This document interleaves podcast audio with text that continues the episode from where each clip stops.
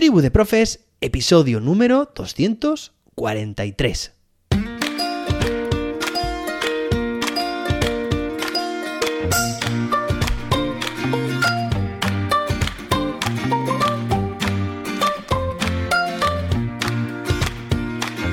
Hoy es miércoles, día 21 de diciembre de 2022. Hoy es el solsticio de invierno. Bueno, el solsticio de invierno si estás como yo en el hemisferio norte, como es el caso de España. En caso contrario, será el solsticio de verano. Un poco raro a estas alturas del año, para nosotros eso sí, pero muy normal para otros y otras. Bueno, y hoy como característica, pues este día, el solsticio de invierno, es el día en el que comienza el invierno. Oye, parece que ha venido ya el frío, pues con él entra, empieza el invierno y es una jornada hoy en la que menos horas de luz hay de todo el año y más horas de oscuridad o de noche hay. ¿De acuerdo? Y os voy a contar una curiosidad y es que yo, desde que era más o menos adolescente, podríamos decir, prácticamente todavía lo soy, no, es broma, resulta que cuando descubrí que a partir de hoy, 21 de diciembre, por cierto, la hora es a las 22 y 47. He visto en un sitio 22 y 48 en otro, ¿vale? Pero es bastante tarde ya esta noche. Pues cuando yo descubrí que a partir de hoy los días van creciendo, es decir, las horas de luz van aumentando y tiene todo el sentido por lo que acabamos de decir antes, que es el día de menos horas de luz. Oye, pues es como un halo de luz, un faro en medio de la oscuridad. Para mí, Claro, son fechas complicadas, con muchas horas de oscuridad, con frío, mm, mal tiempo. Pues al mal tiempo buena cara. ¿Por qué? Porque a partir de hoy los días empiezan a crecer poco a poco. Y esto se producirá hasta el día 21 de junio.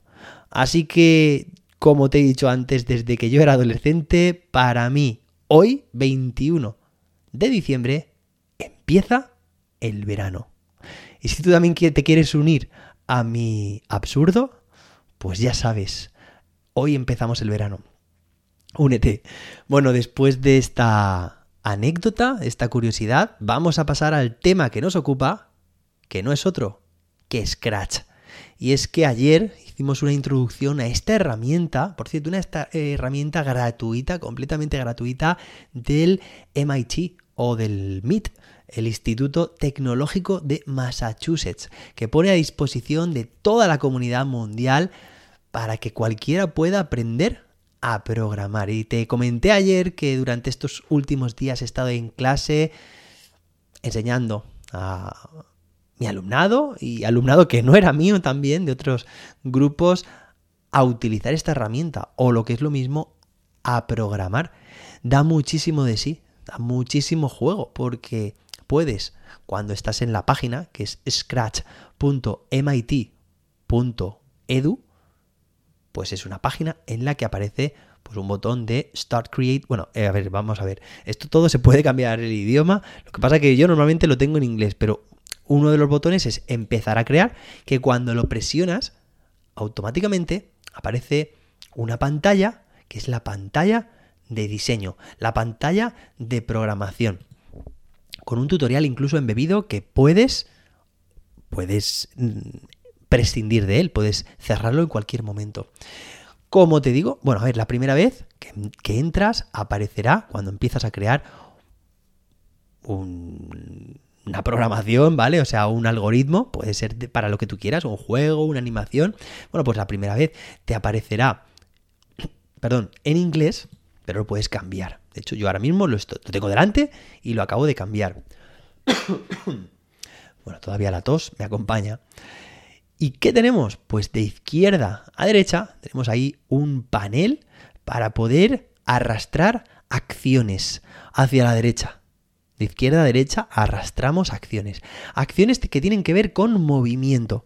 Imagínate, movimiento, pues puedes mover 10 pasos y eso es un bloque que tú puedes arrastrar a la derecha, mover 10 pasos. Pero es que ese 10 lo puedes editar y poner, por ejemplo, 15 o 20 o 50 o 1000 o números negativos, menos 10. Y se moverá hacia el lado o, o, hacia el sentido, mejor dicho, contrario.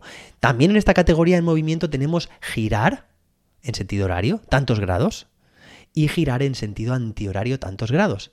Ir a un sitio, a una posición aleatoria, ir a X e Y, es decir, a unas coordenadas, y esto viene genial, tanto lo de girar como lo de mover, como lo de mm, ir a unas coordenadas, porque esto es matemática en estado puro, en estado aplicado. Aquí es donde conectamos con la utilidad de las matemáticas para nuestro alumnado, es cuando le ven esa necesidad de aprenderlas para poder aplicarlo.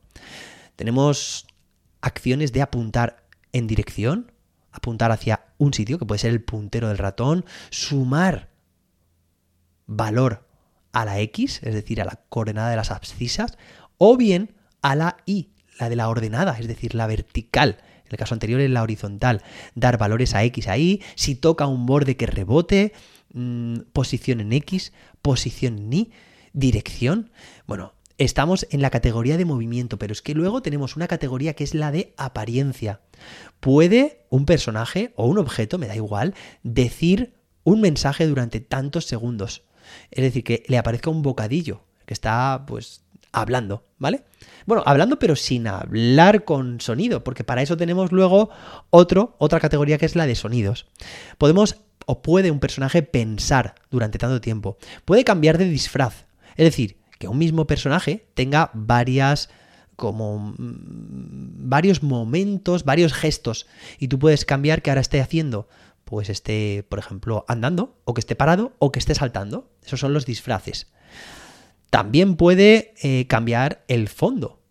Claro, tenemos una escena que inicialmente está en blanco, pero la puedes cambiar al fondo que tú quieras, personalizado o de los que ya aparecen predeterminados. Se puede cambiar el tamaño, fijar el tamaño, em, quitar efectos gráficos, mostrar y esconder. Esto da mucho juego porque en determinado momento, o sea, estas piezas que te estoy contando que se pueden ir colocando unas a continuación de otras y se realizarán de forma secuencial de arriba a abajo, bueno, pues podemos hacer que en determinado momento un personaje o un objeto, ¡pum!, desaparezca.